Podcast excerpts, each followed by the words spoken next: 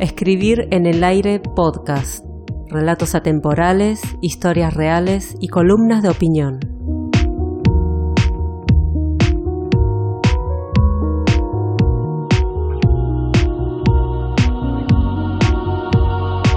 El niño insistió una y otra vez, pero sus padres le dijeron que no, que no y que no.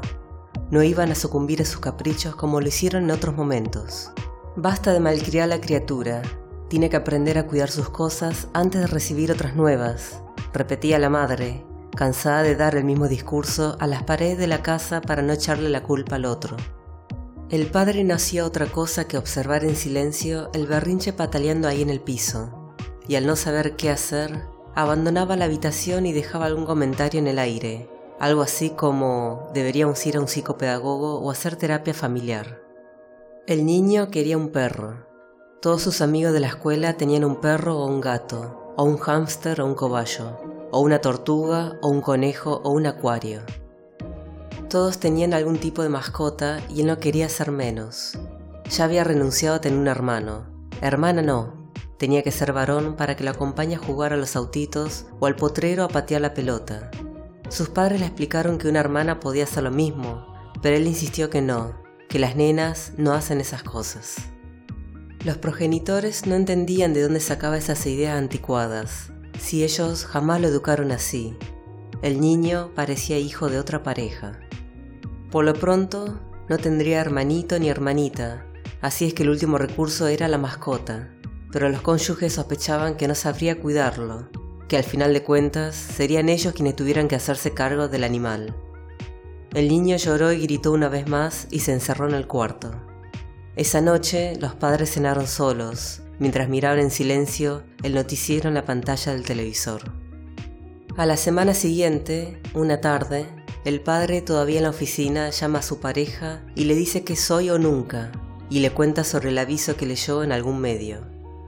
Una hora después pasa a buscar a su mujer y a su hijo con el auto y los lleva hasta un edificio en el centro de la ciudad. Descienden del coche, tocan el portero de un departamento y al rato aparece un hombre con un bicho peludo de cuatro patas, dos orejas triangulares y hocico puntiagudo. ¡Un perro! exclama el niño más contento que en víspera de Navidad o de Reyes. El hombre deposita el animal en el piso y el niño se acerca sigiloso sin saber exactamente cómo interactuar con él. La pareja se dirige al señor de rostro triste y le promete que lo van a cuidar. Luego reciben una bolsa con pertenencias que eran al parecer de su antigua mascota. El matrimonio se despide y junto con el niño y el nuevo integrante sube al auto. Una vez en casa, dejan al perro suelto para que poco a poco vaya adaptándose a lo que sería su tercer hogar. El niño lo sigue por detrás como una sombra. Lo bautiza Mario o Marito, pero el perro evidentemente no tiene incorporado el nombre nuevo y no le hace caso. Ambos progenitores observan la escena de lejos, a la espera de algo revelador, de ver si es potable una conexión entre ese ser de estatura pequeña, casi desconocido para ellos, y el can que como forastero en tierra ajena husmea cada centímetro de suelo. En algún momento ocurre el encuentro ansiado, pero solo por unos segundos. Cruzan miradas y cada uno a lo suyo. Pareciera que el perro no era lo que el niño esperaba de él, y el pequeño, a su vez, era para el animal un mueble más del hogar.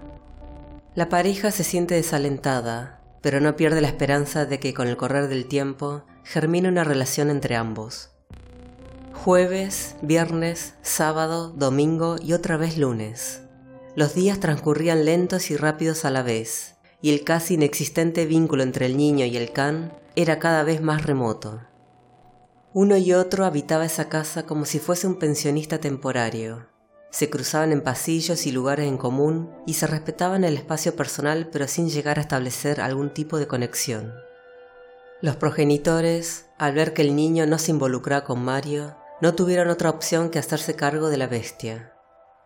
Mario pasó de dormir sobre las baldosas del patio a descansar dentro de la cochera sobre una toalla vieja y, meses después, a tener una cama propia a centímetros de la hoguera del hogar, la que en invierno solían encender para mantener la casa calefaccionada.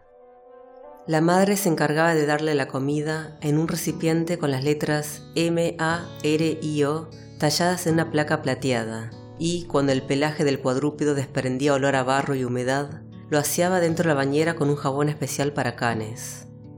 El padre sacaba a pasear a Marito y también lo llevaba a clases de entrenamiento, con el fin de hacer de esa bestia una mascota tranquila, capaz de salir sin correa y que pudiera relacionarse con otros perros. Con el paso del tiempo, Mario se convirtió poco a poco en un miembro más de la familia.